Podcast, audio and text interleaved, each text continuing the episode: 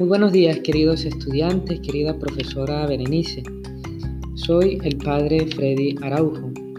En esta oportunidad quiero invitarles a que cada uno de ustedes, con los temas ya desarrollados sobre los profetas, el último tema que fue el profeta Oseas, podamos realizar un pequeño mensaje de cuaresma.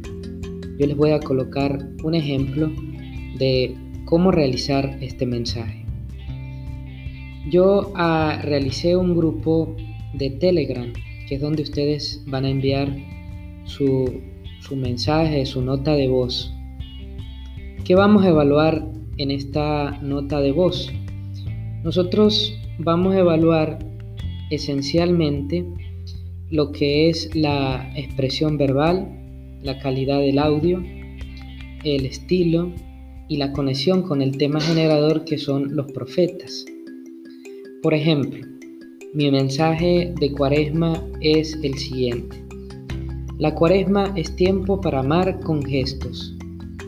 Sonreír, agradecer, perdonar, escuchar, corregir, motivar, proteger, respetar, acompañar, valorar el esfuerzo de los demás, orar por alguien, ayudar a alguien que necesita. Amar no es solo sentir cariño, amar implica esfuerzo, renuncia, capacidad para mirar con el corazón lo que el otro necesita.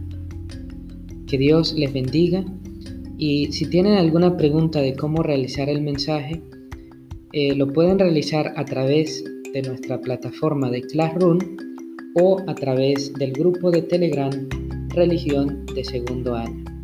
Cualquier duda, cualquier inquietud, la pueden expresar durante la clase. Que Dios les bendiga.